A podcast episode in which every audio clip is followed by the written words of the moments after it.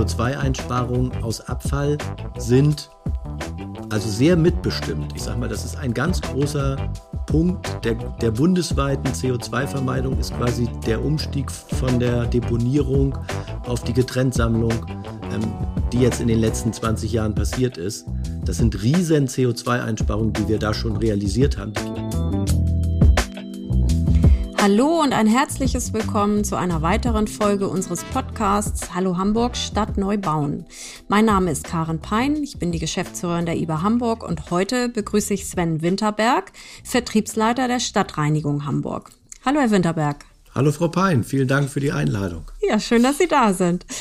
Herr Winterberg, Sie bringen beim Thema Müllentsorgung viel Erfahrung mit. Sie sind seit 2009 bei der Stadtreinigung Hamburg und leiten dort die Bereiche zentrale Kundenberatung, Entsorgung und Vertrieb. Zu Beginn unseres Gesprächs hätten wir gern einmal Ihre Einschätzung als Entsorgungsexperte. Wie gut sind wir in Hamburg denn beim Thema Müllentsorgung? Und können Sie einmal quantifizieren, welche Mengen in der Stadt so anfallen, wie gut wir hier wirklich trennen und was in Hamburg eigentlich die meisten Abfälle verursacht? Das mache ich gern. Das ist ja quasi unser Kernpunkt, ähm, uns um die große Menge zu kümmern. Und das ist, glaube ich, auch das Spannende, quasi, dass man immer im Auge halten muss, dass Abfallwirtschaft ja bei jedem vor der Haustür passiert, aber die Stadtreinigung sich um die gesamten Mengen kümmert. Und das sind eben in Hamburg mit 400, über 440.000 Tonnen Restmüll doch sehr viel. Und es geht eben darum, dieser ganzen Menge Herr zu werden. Und das muss man auch immer bedenken, ähm, weil es natürlich 440.000 Tonnen sind, die sich aber aus ganz vielen kleinen Portionen zusammensetzen, die wir sammeln müssen. Ähm, pro Jahr ist das wahrscheinlich. Das ne? ist pro Jahr der Restmüll mhm. in Hamburg. Und wenn man das mal runterrechnet, macht das im Prinzip ungefähr 240 Kilo pro Hamburgerin und Hamburger. Ähm, das ist dann schon eine ganze Menge. Ne? Also 240 Kilo, das ist schon, wenn Sie das in einem Raum aufhäufen, weil es ja doch relativ leicht ist, ähm, das ist schon erheblich. Und das soll und muss auch weniger werden. Und das wird es aber auch. Ne? Und wenn man es dann mal jetzt ins Verhältnis setzt zu den anderen Sachen, also Restmüll ist schon noch bestimmt die Menge. Ich mache es mal jetzt nicht in absoluten Werten, sondern quasi zu den 240 Kilo pro Kopf. Restmüll sind es dann noch in Ergänzung ungefähr 52 Kilo Papier, 42 Kilo Bioabfälle und 23 Kilo im gelben Sack. Also die Getrenntsammlung hat auch schon eine Größenordnung, ist aber zusammengenommen immer noch weniger als die reine Restmüllsammlung. Und da arbeiten wir dran. Das wird auch konstant weniger. Aber das braucht eben gute Systeme und auch eine gute Organisation. Im Vergleich sind wir damit in Deutschland im Prinzip tatsächlich auf beiden Seiten relativ gut. Also wir haben leider eine hohe Restmüllmenge. Das liegt aber natürlich auch in der Großstadt mit im Prinzip einer wenig zuortbaren Mülltonne vor der Tür ist man auch geneigt, mehr Müll zu produzieren, was eben zu einer Müllmenge auf normalem Niveau führt, sag ich mal. Also diese 240 Kilo, wenn man da mal rausrechnet, das Kleingewerbe, die sind ja auch mit dran, äh, mit ihren quasi Kleingewerbemülltonnen, die fallen ja ins selbe Auto rein und werden dann mitgewogen. So, wir machen dann so Hausmüllanalysen, da kommen wir auf ungefähr 200 Kilo pro Kopf. Und das ist für eine Großstadt eigentlich ein normales Maß. Also es gibt Großstädte, die liegen dann bei 180. Ähm, es gibt aber auch so wie wir ganz viele, die dann um die 200 Kilo liegen. Und da wird es offensichtlich schwer, auch noch was rauszukriegen. Heißt das, die, die Müllmenge äh, steigt, je urbaner und dichter ähm, die Region ja. ist? Und selbst wow. in Hamburg, also wir machen das in Hamburg relativ äh, regelmäßig, dass wir auch die Strukturen untersuchen. Und es ist eben erkennbar, überall da, wo sie Mülltonnen haben, wo quasi zuordnenbar ist der Haushalt zu der Mülltonne. Da wird auch sehr gut drauf geachtet, wird sehr gut getrennt. Ne? Aber überall da, wo es anonymer wird, also wo ich große Wohnanlagen habe, wo vor Ort im Prinzip keiner guckt und es über nur mittelbar über die Umlagekosten kommt, da steigen auch die Müllmengen und da sind auch häufig die Getrenntsammlungsmengen dann nicht so gut wie im Einzelhausbereich. Mhm.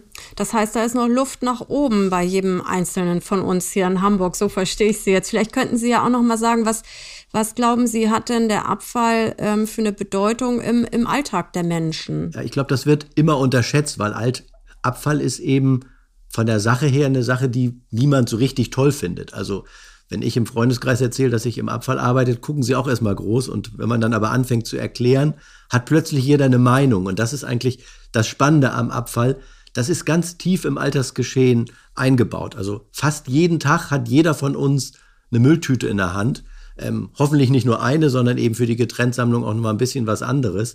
Und wenn das schlechte Lösungen sind, quasi wie ich das von meinem aus der Küche ja häufig oder aus dem Flur dann zu den Sammelsystemen bringe, dann ärgert mich das jeden Tag wieder.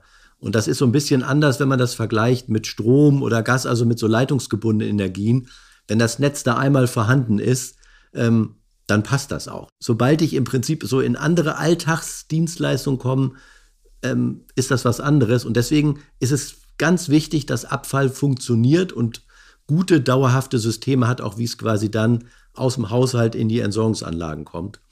Und da haben wir ja gute Ideen in Hamburg entwickelt. Da glauben wir, sind wir auch weit vorne. Aber das hat auch wirklich eine, eine Vehemenz im Kundenkontakt. Also wir merken das ja, wie weit das die Leute beschäftigt und wie tief sie das auch beschäftigt, weil das einfach zu echtem Frust führt. Vor allem, wenn es nicht läuft. Genau. Ne? Und das ist ja was, mhm. was sie anfassen können, wo sie im Prinzip genau. jeden Tag auch haptisch spüren, ob es funktioniert oder nicht. Das ist, solche Sachen und Dienstleistungen sind gar nicht so häufig mehr vergleichbar. Mhm. Auf dieses Thema und Ideen, ähm, die es so gibt, äh, wollen wir gleich nochmal eingehen. Vorher aber nochmal äh, kurz die Frage, wie sind Sie denn dann eigentlich in die Abfallwirtschaft gekommen?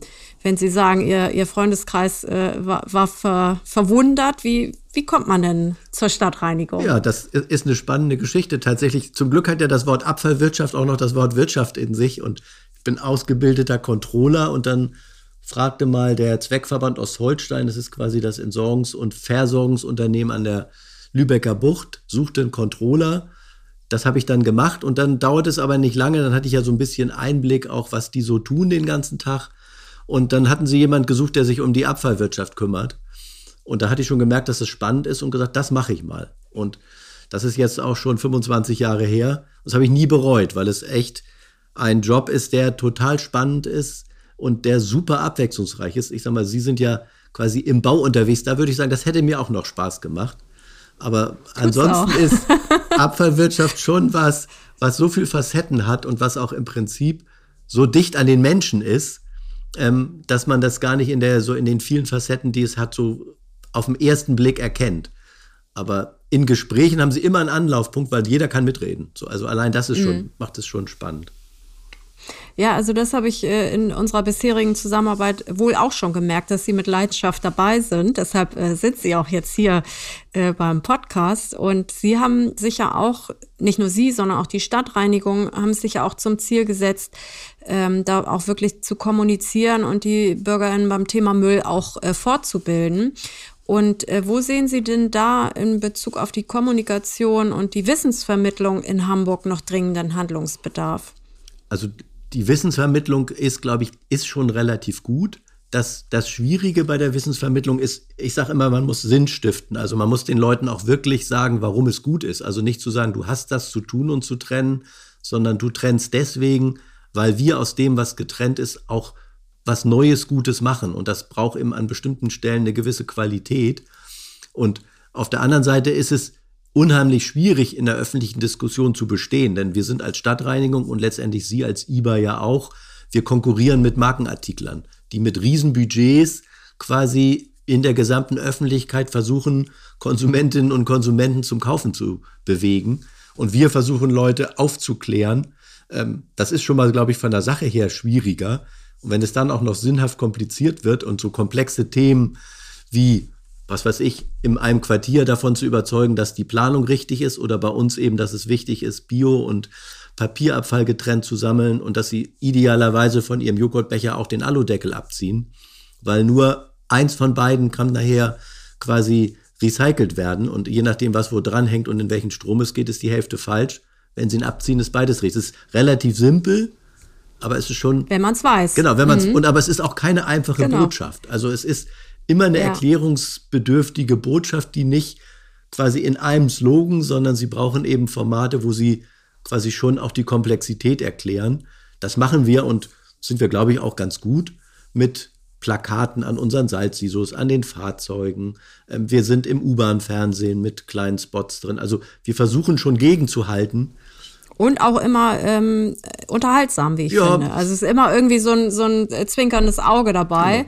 Genau. Ähm, das ist mir durchaus schon aufgefallen. Und dann gibt's ja auch noch die Kampagne Hamburg räumt auf. Die finde ich auch wirklich super. Das machen wir ja auch mit unseren Bewohnern und Bewohnerinnen im, im Quartier. Ich mache das auch persönlich jedes Jahr immer. Das muss mein Sohn auch immer mit.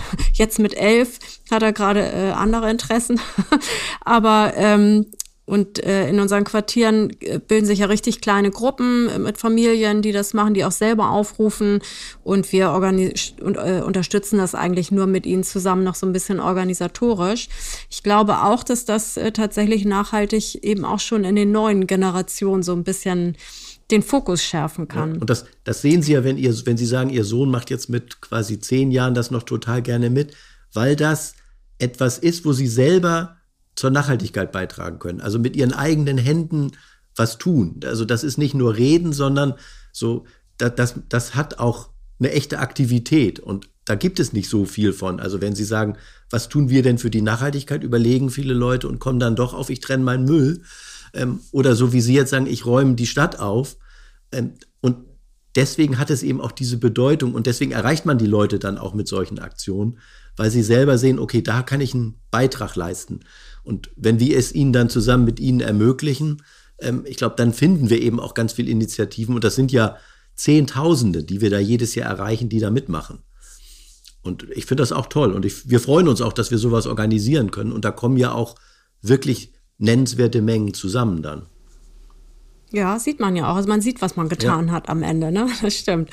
Ähm, jetzt würde ich gerne mal rüberschwenken ein bisschen zu, zu äh, unserer Schnittstelle, denn es soll ja auch heute um die Verbindung von Abfallwirtschaft und Quartiersentwicklung gehen.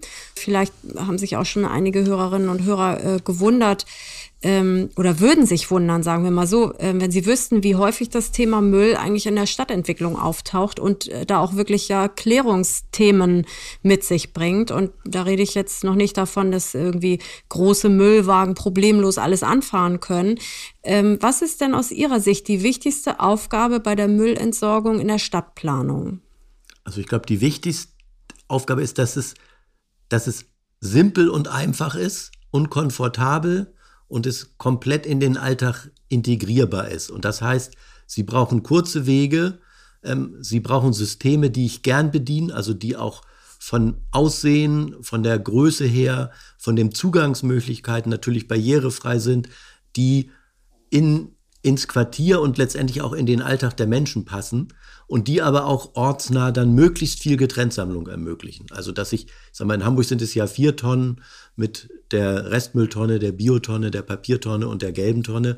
Aber dass diese vier Hauptfraktionen, die auch die Masse des Abfalls machen, möglichst dicht an meinem Lebensmittelpunkt gut zu entsorgen sind. Ne? Und wenn ich ein Treppenhaus runter muss, dass das, was ich das Treppenhaus mit runternehme, auch funktioniert. Also dass ich eben, was weiß ich, wir verteilen Biomüllis zum Beispiel in neuen Neubauten, damit die Leute in der Küche schon ihren Biomüll sammeln und nicht diese Frage beantwortet muss, wie kommt jetzt der tropfende Biomüll aus der Küche bis unten zur Biotonne, sondern da verteilen wir einerseits die Biomülles und dann haben wir ja diese Hamburger Papiertüte als Bioabfalltüte, die dann auch nochmal wasserdicht ist, um genau diesen Weg komfortabel zu machen und den Leuten auch zu sagen, das ist doch ganz einfach, das behindert dich gar nicht ähm, und es funktioniert.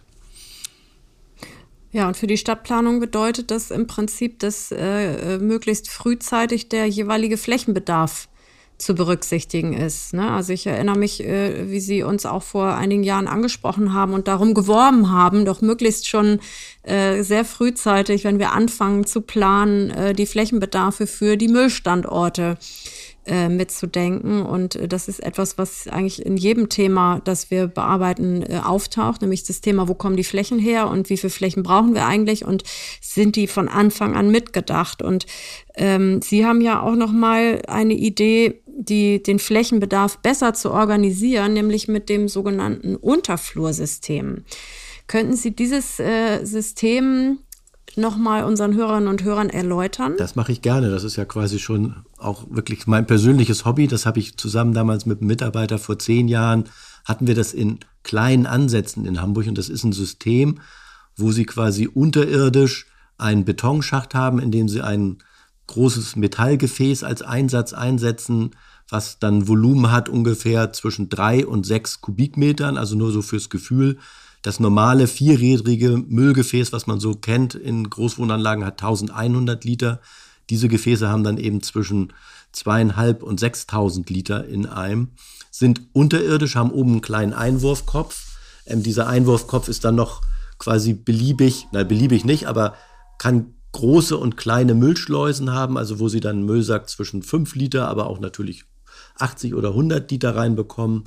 Ähm, die sind sehr gut zugänglich, weil sie in der Höhe sind, wo sie auch mit dem Rollstuhl ranfahren können, also barrierefrei. Ähm, sie können sie eng zusammenstellen, weil das sind rechteckige Betonschächte, sodass sie nachher, ähm, wenn sie alle vier Fraktionen haben, dann haben sie im Zweifel fünf mal fünf Meter, die sie nur bebauen müssen, mit dem, quasi mit den Gehwegplatten drumherum. Das ist für verbuddelt dann ja bis zu 24 Kubikmeter Müll ähm, einfach auch sehr flächeneffizient und wie ich eben gesagt habe, es ist barrierefrei, es ist optisch sehr ansprechend, weil es im Prinzip nur wenig aus dem ist ja so ein bisschen wie ein Eisberg, wo nur ein Siebtel dann nachher rausguckt und der Rest unter der Erde ist.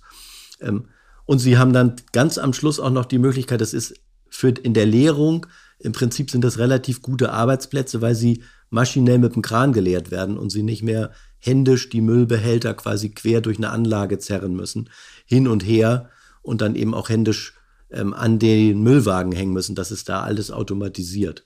Das ist ein System, was quasi deutschlandweit jetzt in Hamburg sich am weitesten durchgesetzt hat. Also wir haben den größten Unterflur ähm, Behälterpark Anteil. in Deutschland. Mhm. Ähm, das müsste doch dann eigentlich auch zu deutlicher Verkehrsreduzierung führen. Das heißt, Sie hätten, haben doch größere äh, Container unterirdisch dann, die dann seltener angefahren werden müssen. Genau. Ist also auch nachhaltig.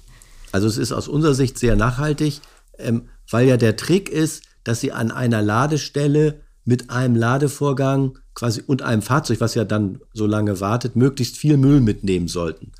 Und in dem Moment, wo Sie viel mitnehmen, auch möglichst selten kommen.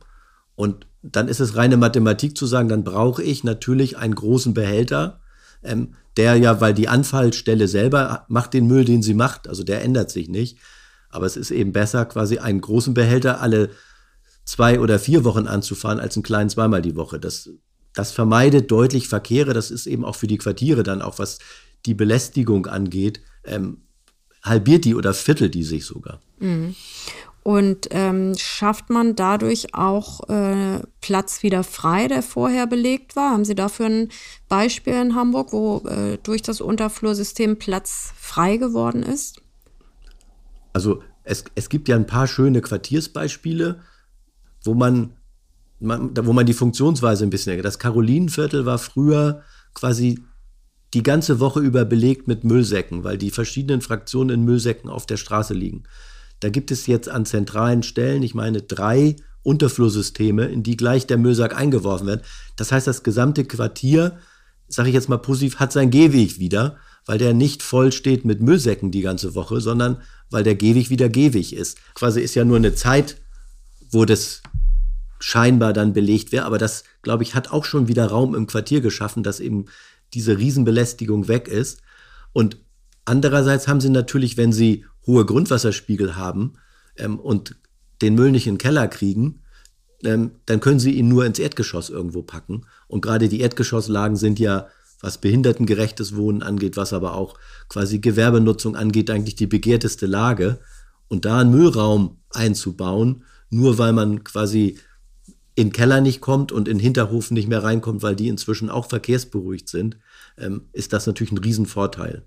Und mein Beispiel ist bei Ihnen so ein bisschen um die Ecke. Es sind die Floating Houses im Inselquartier in Wilhelmsburg.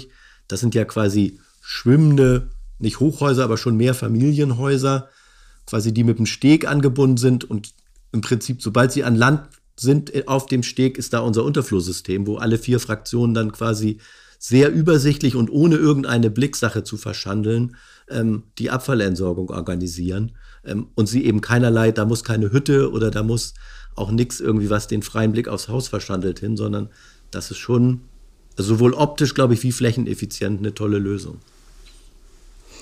Ja, und die sind ja nun, das sind ja die Waterhouses 2012, glaube ich, fertig ja. geworden. Das heißt, ähm, sie sind auch schon seit über zehn Jahren mit diesem System hier in Hamburg unterwegs. Was ist denn Ihr Ziel? Wie weit wollen Sie das ausdehnen und wie funktioniert das eben in äh, schon fertigen und verdichteten Quartieren und Stadtteilen, wie zum Beispiel in Eimsbüttel oder ja. so? Also es wird wahrscheinlich nie die Generallösung werden, weil wir im Bestand einfach in Hamburg natürlich dann vor Altbaubeständen nur bedingt da reinkommen. Also wir nutzen die Unterflusssysteme im Moment sehr intensiv in den ganz eng bebauten Stadtteilen, wo noch Sackentsorgung auf dem, auf dem Geschoss passiert, dass wir also angefangen in Altona, jetzt ausgeweitet in Eimsbüttel, dann eben vor in den Quartieren einzelne Unterflurbehälter hinstellen, die dann diese Säcke aufnehmen. Also da ist es auch eine Lösung im Bestand.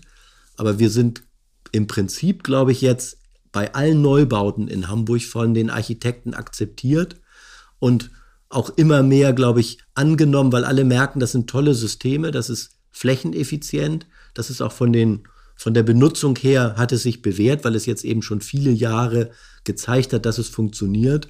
Ähm, und ich habe mir tatsächlich ein Ziel gesetzt. Also mit dem Mitarbeiter, mit dem ich das vor zehn Jahren angefangen habe, da gab es nur eine Handvoll Systeme. Und da haben wir gesagt, es wäre mal toll, wenn ein Prozent des Hamburger Abfalls mal über Unterflusssysteme in fernster Zukunft. So. Wir sind heute schon bei fast zwei Prozent des Abfalls. Dann kann man es ganz gut einordnen. Es ist eben längst nicht bestimmt, aber mehr als jede hundertste ähm, Tonne ist schon aus Unterflur.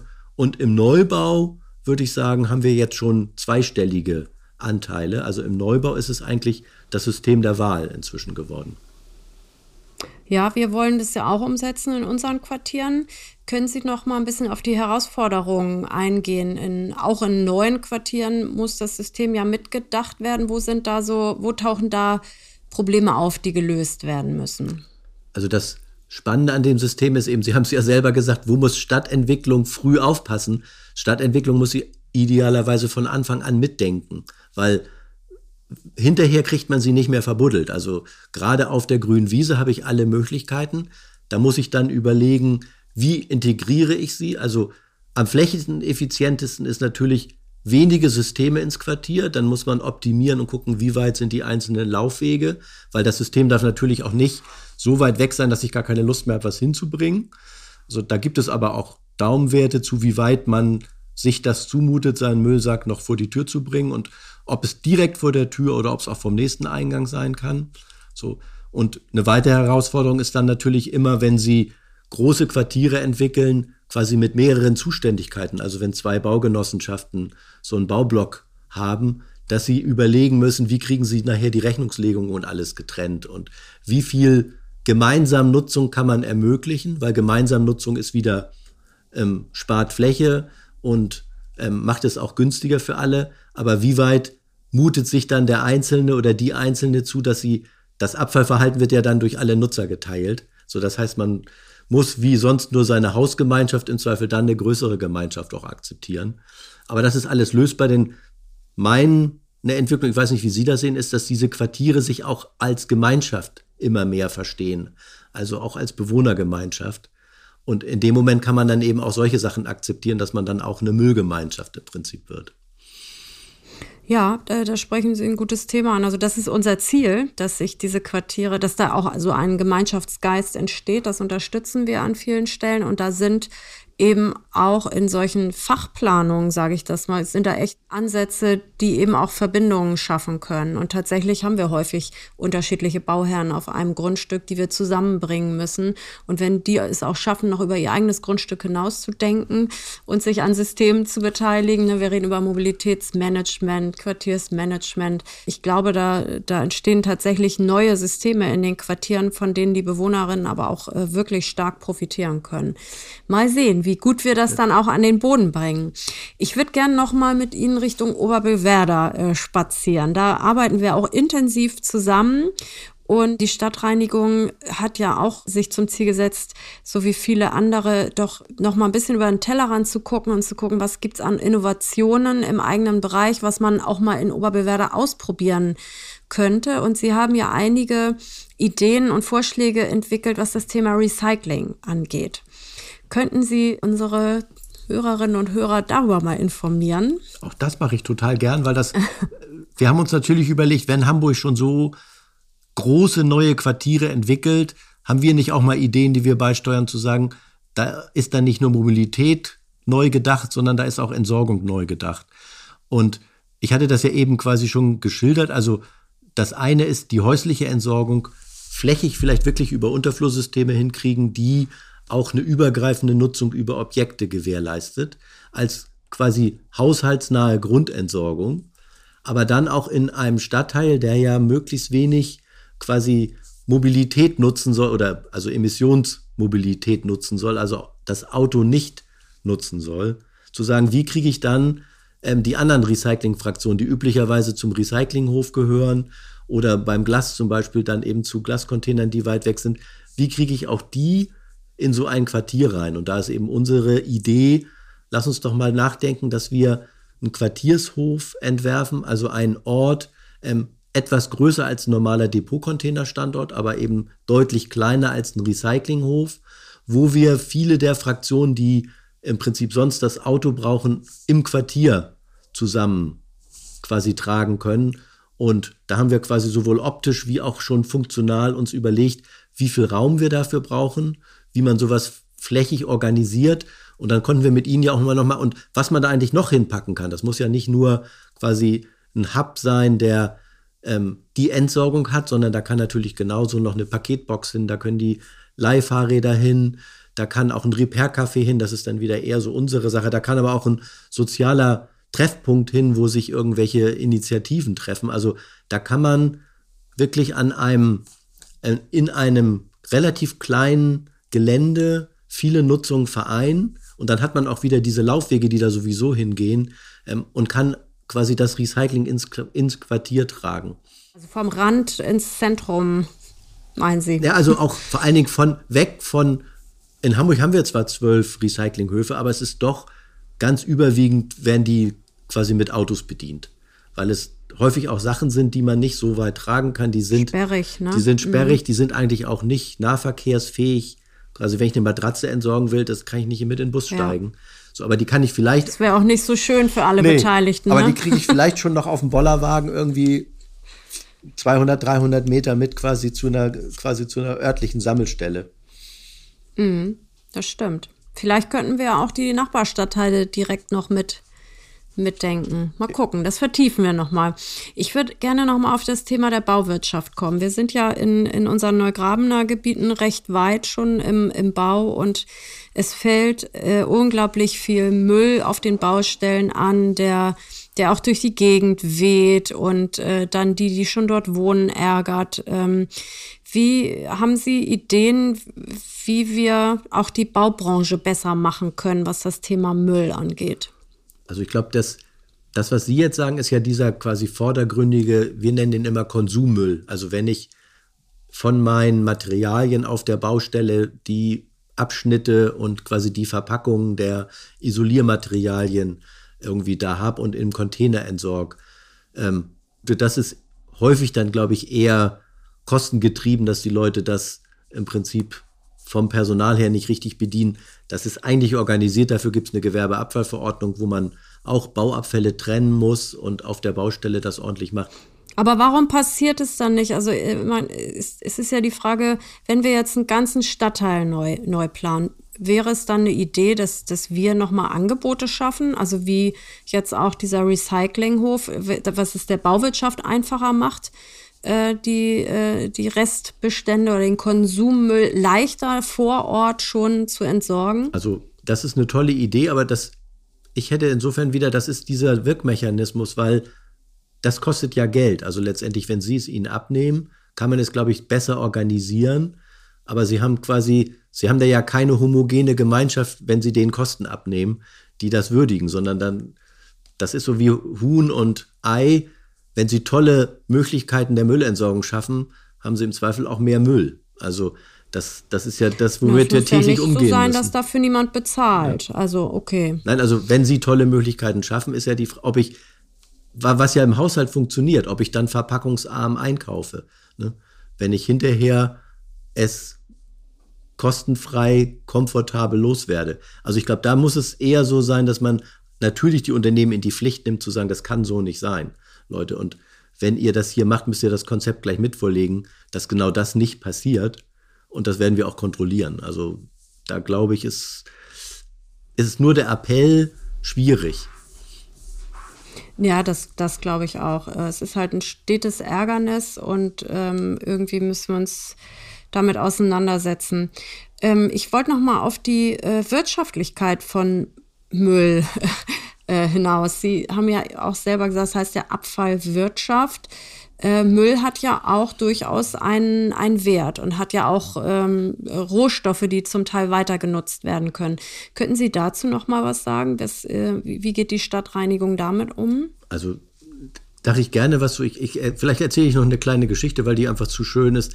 Ähm, es gibt in Dänemark jemand, der kauft aus den Müllverbrennungsschlacken den Anteil der Nicht-Eisenmetalle europaweit auf und hat eine Methode entwickelt, quasi aus diesen Müllverbrennungsschlacken die Geldstücke rauszusortieren.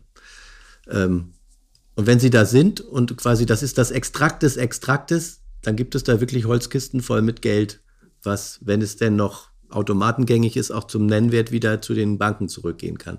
Also Müll kann auch sehr werthaltig sein und es ist eben, ähm, es geht ums Geld, es geht aber natürlich, was Sie sagen, auch in der Breite um das, was noch drin ist. Und was immer drin ist, ist natürlich Energie, die eine Müllverbrennung nutzen kann und was immer drin ist, ist zum Beispiel beim Papier ein Rohstoff, der ja auch in der Kreislaufwirtschaft häufiger funktioniert. Und gerade jetzt, dieses Jahr, hatten wir sehr gute Papierpreise. Und dieses Jahr war es so, dass sich diese gesamte Papiersammlung fast selber getragen hat. Aus den Erlösen, die wir mit dem Papier hatten, weil bei dem gesamten Onlinehandel, der da explodiert ist, alle quasi ihre Verpackungen jetzt auf Papier umstellen, weil Kunststoff will keiner mehr. Und von daher Papier eben bis zu siebenmal im Kreis gefahren kann, bis die Faser dann zu kurz ist. Ähm, da ist es auch wirklich wertvoll. Und wenn man es der Stadtreinigung gibt, ist es im Prinzip ja, führt es dann einfach zu, geht es in den Gebührenhaushalt ein und wird verrechnet und führt dann eben nicht zu steigenden Gebühren, sondern dazu, dass wir die Gebühren konstant halten können. So. Also ein Appell nochmal, das äh, Altpapier in, die, in den Stadtreinigungscontainer genau. zu bringen. Aber also es ist ja, Müll ist schon eigentlich immer Wertstoff. Also egal ob Restmüll oder Bio oder auch die gelben Sacksachen, da ist schon auch in dem Kunststoff viel drin, was wirklich im Kreis gefahren wird. Und das, das wächst auch. Also das, da gibt es immer mehr Technologie, die auch schlechte Materialien wieder zurückführt. Und äh, vor dem äh, Hintergrund unserer äh, Klimaschutzziele müsste doch auch die Wertigkeit eigentlich sogar noch steigen, oder? Ja. Aber das, hm. da sind wir wieder bei dem Thema, dass es uns bisher nicht so richtig gelingt, dieses Müllthema sexy zu machen. Also die CO2-Einsparungen aus Abfall sind also sehr mitbestimmt. Ich sage mal, das ist ein ganz großer Punkt der, der bundesweiten CO2-Vermeidung ist quasi der Umstieg von der Deponierung auf die Getrenntsammlung, ähm, die jetzt in den letzten 20 Jahren passiert ist. Das sind riesen CO2-Einsparungen, die wir da schon realisiert haben. Die gehen aber unter, weil die eben so ein bisschen verbunden mit Abfall irgendwie wenig sexy sind. Da ist eine technische Lösung, oder ein Autokatalysator oder was auch immer, irgendwie finden die Leute dann cooler.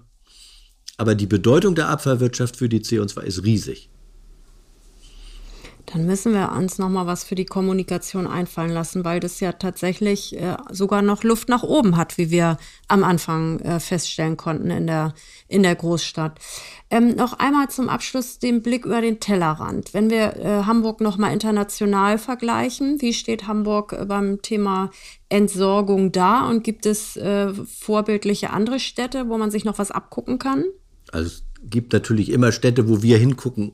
So, ich glaube, ich bin ja nur auch mit hauptverantwortlich für Hamburg, dass wir ganz vorne mitspielen, dass wir, also Deutschland, in Deutschland gucken ganz viele auf uns, quasi was wir machen, aber es gibt immer Sachen, die man sich ab, es gibt viele neue Technologien in der Abfallbehandlung, die aber alle noch nicht so richtig ausgereift sind. Das fängt mit Pyrolyse für Restmüll an.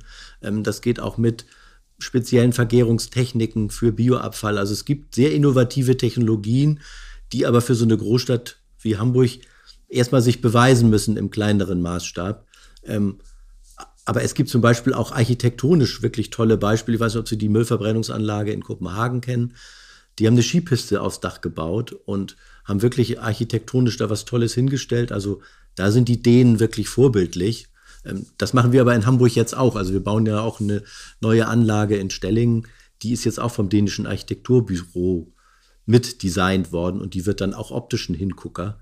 Und ich glaube, das, das sind so Sachen, also Abfallwirtschaft braucht sich nicht verstecken und kann das eben auch in seinen Bauten zeigen, dass es auch zur Stadtgesellschaft gehört und sich eben auch so ausdrückt mit Architektur, die das auch betont und nicht nur versteckt wie früher. Ähm, bei den Sammelsystemen ähm, sind wir in Deutschland einfach, da sind wir schon noch führend. Also da gibt es jetzt kaum ein Land, was es in der Breite so intensiv macht, wie wir das in Deutschland tun. Und in Deutschland sind wir als Stadtreinigung in vielen Sachen führend. Wir hatten quasi die Wertstofftonne, also wo sie nicht nur Verpackungen, sondern auch stoffgleiche Materialien reintun. Das waren wir die erste Großstadt in Deutschland, die das eingeführt hat. Ähm, wir haben mit als erste eine Bioabfallvergärung eingeführt, also nicht nur Kompost, sondern auch Gas rausziehen aus unseren Bioabfällen. Ich glaube, Hamburg ist schon auf der Spitze der Bewegung und wir gucken ganz intensiv in der ganzen Welt, was andere machen. Wir sind zwar nicht die Trennweltmeister, also das können andere schon besser, aber technologisch und was die Systeme angeht, sind wir da immer noch an der Spitze der Bewegung. Und wie gesagt, ich glaube auch ein bisschen egoistisch aus meiner Sicht und Hamburg ist da dann nochmal an der Spitze der Bewegung in Deutschland. Ähm, also da brauchen wir uns von niemand verstecken. Das hört sich ja gut an, Herr Winterberg. Ähm, und wie ist Ihre persönliche Vision? Also wenn wir nochmal den Blick in die Zukunft wagen, stellen Sie sich Ihr Wunsch Hamburg in puncto Sauberkeit, Müll in 20 oder 30 Jahren vor? Wie sieht da Ihre Vision aus? Also erstmal, dass wir deutlich weniger Gesamtabfall machen. Also dass die Leute und auch die Gesellschaft es schafft, zirkulärer zu werden, dass wir wirklich mehr wiederverwenden, dass wir uns bei dem, was wir kaufen, überlegen, ob wir es wirklich brauchen und nicht sofort wegschmeißen, dass die Industrie Produkte designt, die modular auch mindestens in Einzelteilen immer wieder verwendbar und im Kreis gefahren werden und wir eben immer nur die Spitze kriegen.